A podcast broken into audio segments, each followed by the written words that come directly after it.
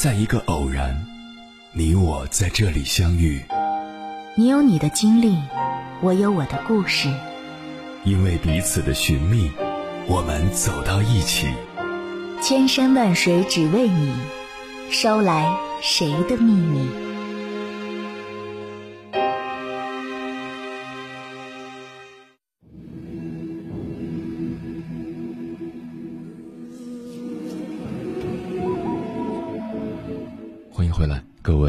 行者，这里是正在直播的中国交通广播，千山万水只为你，深夜不孤单。我是迎波，绰号鸭先生。我要以黑夜为翅膀，带你在电波中自在飞翔。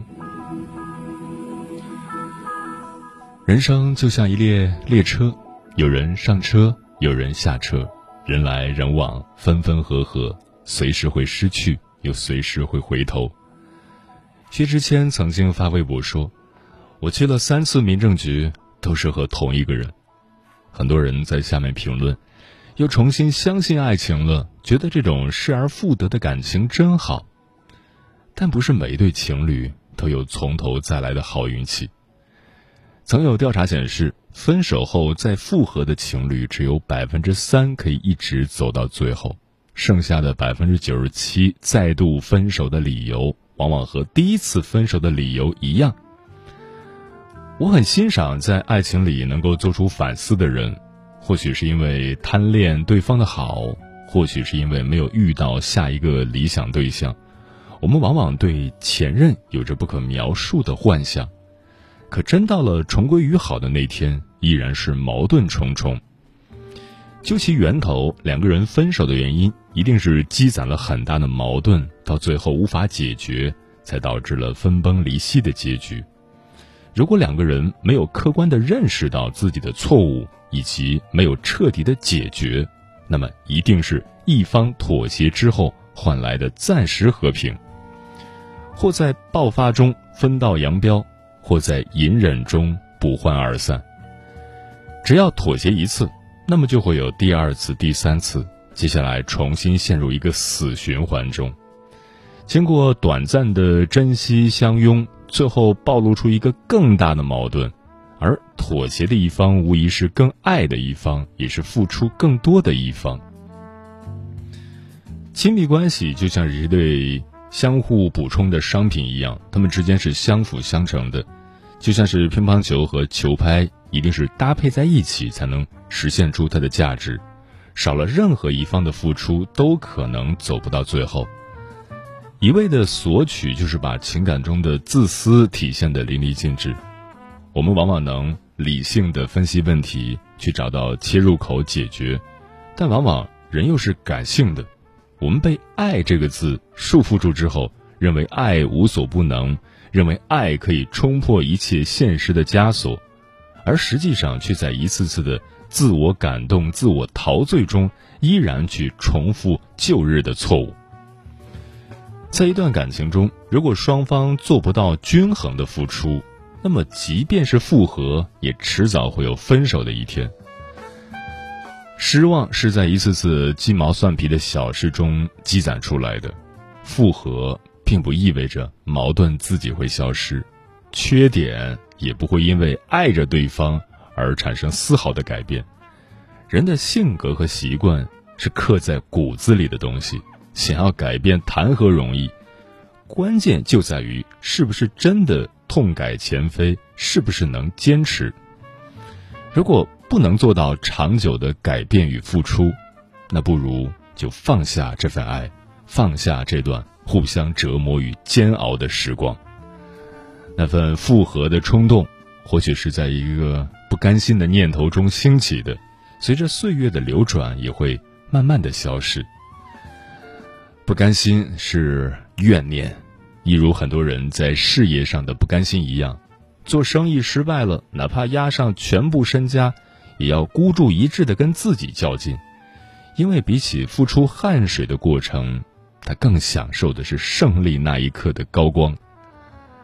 爱情也是同样的道理，胜负欲太强的人，把爱情当成了比赛，他不去放眼未来，两个人是否真的能够克服现实问题，修成正果，他以为他配得上一切，复合理所当然的成了被验证的砝码。爱情享受的应该是过程，并非结果，而复合一定是要比当初在一起时更为慎重的决定，既要对彼此的心负责，也要对未来负责，否则就是二次伤害，重蹈覆辙，得不偿失。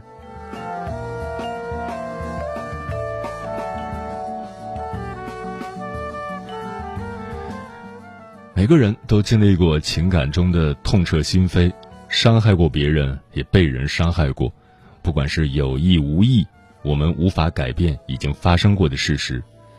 后来终于走出了那段被阴霾笼罩的日子，再回头看时，已经不是当初的那个自己了。如果说第一次分开是无心之失，那么回头一定要慎重再慎重。当你处于难受、低落、绝望。情绪失控，独自舔舐伤口的那些日子里，你是多么希望出现一个救世主，把自己从这片阴暗中拯救出来。可现实不是童话，想杀你的人有，来救你的人却少之又少。失恋的人就像原本好好的皮肤被硬生生的划了一刀，这一刀下去，划断的还有你们之间所有的回忆、习惯和依赖。爱情的过程固然美好，但一旦伤害存在，就变成了一件无法弥补的事情。所以你哭你闹，你觉得钻心的疼，你走不出来，这一点也不为过。从失恋中走出来的过程，就是伤口在慢慢愈合的过程，会有一点煎熬和漫长，但只是时间的问题，它迟早会变成一道疤痕，看起来不痛不痒。但它刻在那里的意义是提醒你，一定要记住这个痛。而复合就是重新回味那个受伤的感觉，它到底值不值得你再一次奔赴？这个很重要。真正的爱不应该是好了伤疤忘了疼，而是在一次次失去之后，我更加学会了珍惜。失恋过后，总有那么一瞬间，感觉自己不会再爱了。也不相信爱情了，当初那份纯粹的美好也消失不见了。其实要重新接受的，从来不是别人，只有真正的放下过去，接受过去的选择，放下对自己的成见，才能再次打开心扉，依然相信爱情。把自己还给自己，把别人还给别人，让花成花，让树成树。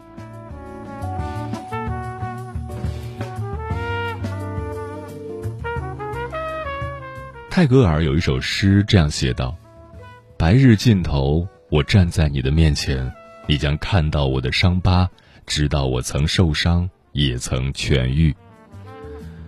或许第一次分手时就应该断得干净，分得彻底。都说破镜不能重圆，一个破碎的镜子，哪怕重新粘贴好，也会掩盖不住那道深深的裂痕。修复之后。”不但没有让这段感情变得坚不可摧，反而是在拖拉冗长的情节中消耗尽了曾经的深情种种。爱你时是真的爱你，爱你会在出门逛街时默默备上一双平底鞋，爱你在吃饭的时候总是顾及你的口味，爱你笨拙的表达，爱你工作时认真的样子，甚至一个宠溺的眼神。总之，那些爱不容否认，可是就爱到这儿了，你我之间的问题就清楚的摆在那里。或许想要想通，一辈子都没有答案。从来都没有人告诉过我们应该如何去遗忘一个人，就是在一次次的自我疗伤中，慢慢的去看清爱情里自己的真实模样。有遗憾是一件美好的事情。人生那么长，没有办法事事圆满，把过去留给过去，接下来的日子都是崭新的。在演艺圈，就连被称为好男人典范的周润发，在遇见陈慧莲之前，也是有过两段错误的感情经历。他曾经是个情种，因为母亲执意的棒打鸳鸯，在分手时，周润发当着女友的面喝下了整瓶清洁剂，一度闹到医院去洗胃。尽管如此深爱过，也没能抵得过现实，两人还是分道扬镳。他也曾是个不负责任的情场浪子，因为前女友与富商拍拖，他一气之下与于安安闪婚，可婚姻仅仅维持了九个月就宣布告吹。最后与陈慧莲喜结连理，两人长达三十四年的婚姻关系，或许就是上天给他安排的最好的礼物。当他被问到没有孩子遗憾吗？他的回答是。我们两个人已经足够幸福，其他的我不奢望了。他对妻子几十年如一日的宠溺，也真正的验证了那句话：只有挥别错的，才能和对的相逢。但还有一句话是这样说的：错过的人终究会错过，相逢的人总会再相逢。谢霆锋和王菲就是个特例。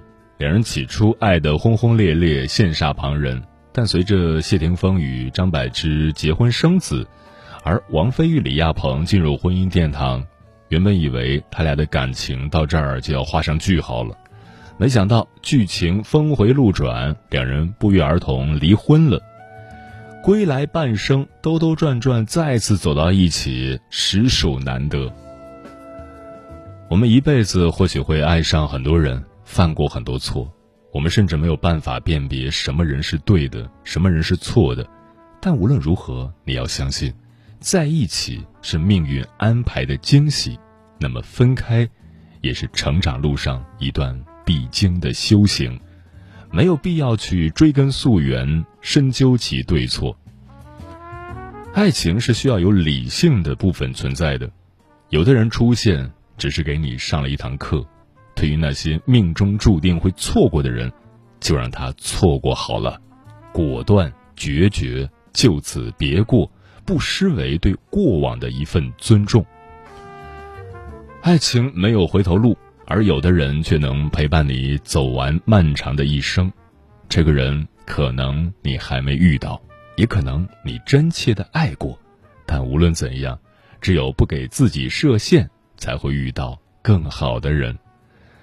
接下来，千山万水只为你，跟朋友们分享的文章选自一个人的小小酒馆，名字叫《我们都往前走吧，别回头了》，作者肥猫。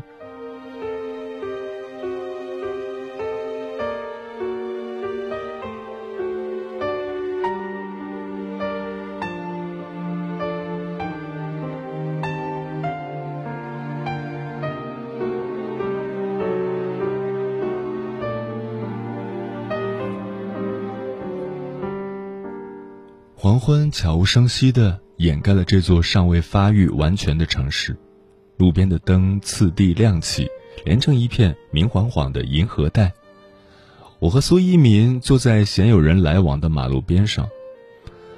我写了那么多故事，都是因为你。我想让你明白，你当初离开这么棒的我是多么的愚蠢。我一边挠着手臂上被蚊子叮起的包，一边假装淡然的和苏一民说。我知道，你写的东西啊，我每篇都翻过，但是你要搞清楚，到底是谁先不要谁的。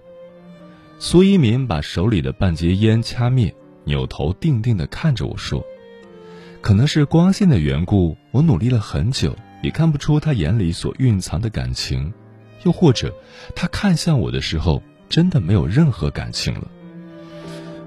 我后悔了，你回来好不好？明明早就知道答案。”但我还是固执的问了这个愚不可及的问题。苏一民把头转过去，眼神投向远方，很久之后才对我说：“我们都往前走吧，别回头了。”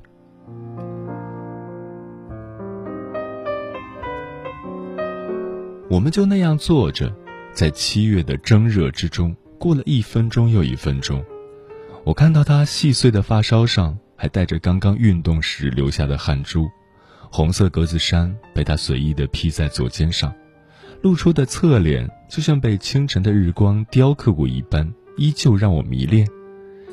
那个瞬间，我觉得整个世界就像一颗被虫吃空了的蛀牙，风吹过来的时候，带着隐隐的酸痛。这是我和苏一民分手后的首次重逢，关系变得尴尬而疏离。我和他之间隔着一臂的距离，他看着远方，我看着他。我们之间终究是远了，就像隔着重重山河，言语都被时间吞没，剩下的那些平白无故的客套问候，说出来也只是觉得多余。分别的时候，他突然拽着我的手说。我还是想不明白，我们当时就那样分开了。我摇头，他轻轻的放开我的手，什么都没说，转身就走了。我忽然想起张爱玲在《一别一辈子》中写的：“说好永远的，不知怎么就散了。”最后自己想来想去，竟然也搞不清楚当初是什么原因把彼此分开的。我和苏一民大抵也是如此。苏一民给过我这世间最璀璨的感情，但到头来都被我一一摧毁。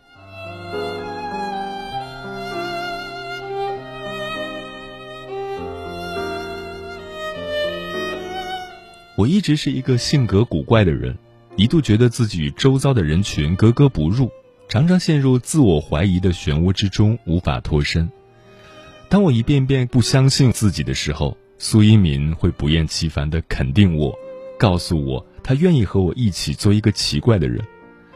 那些我觉得暗无天日的时日，都是他一步步陪我走过来的。我第一次感受到被人保护和被在乎的温暖，都是来自于苏一民。他曾经背着我偷偷去把欺负我的男生揍了一顿，我知道后去质问他，当初他很得意地跟我说。我第一次打架为你。后来觉察到我可能是真的生气了，他就像个犯了错的小学生，两只手紧张的揉搓着衣角，低头说：“对不起，我只是想好好的保护你，有我在身边还让你受委屈，我会觉得自己很没用。”我们生活的小县城从来没有下过一场雪。二零一三年的冬天。我和苏一鸣趴在窗户上，用手机看北方的雪。我说：“一鸣，以后我们去北方上大学吧。我想过有雪的冬天。”他笑呵呵地说：“好。”二零一四年冬天，这座在燥热中成长起来的城市，竟然也飘起了雪。遗憾的是，他们就固执地停在了半山腰，没能让我亲手触碰它的轻柔和冰凉。我趴在窗边望着远处白茫茫的一片，心底升腾起了一整团的难过。那天下午，苏一民没来上课，晚饭过后却突然出现在教室门口，怀里端着一个盆，里面放着一个正在融化的小雪人儿。他走到我面前说：“宝贝儿，这是二零一四年冬天的第一份礼物，喜欢吗？”我望着他被冻得通红的手。一下子就哭了出来，他手忙脚乱地给我递纸巾，一个劲儿地说着：“你别哭啊，是不是因为我堆的雪人太丑了？我真的尽力了，这是我跑到半山腰给你做的，就怕它化了。我是一路跑着回来的，你别哭了，我保证下次一定送你一个最好看的。”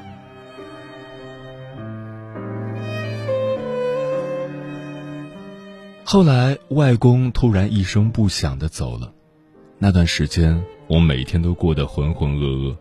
周末，苏一民骑车带我去郊外，那里长满了一大片的芦苇，他们源源不断地释放出生命的野性。我坐在车上没动，苏一民紧紧地攥着我的手，仿佛要把他体内全部的力量都传输给我，让我重新获得热爱生活的勇气。我趴在他的背上哭，他说了句：“就让外公放心的走吧。”以后我会双倍的爱你。他说过的那些话，做过的那些事，都成为我对爱情最初的印象。我总觉得，在往后的生活里，不会再有人给我相同的温柔。他成为我情感世界里的一个标杆，拥有无可撼动的地位。我以为我们能够这样度过一生的。我以为他真的是那个能和我一起面对这个光怪陆离世界的良人。那个时候我并不知道，我们只不过是帮助对方顺利的走完这样一个短小的过程，路程一完，我们都拒绝了再往前走，哪怕只是一步也不愿意。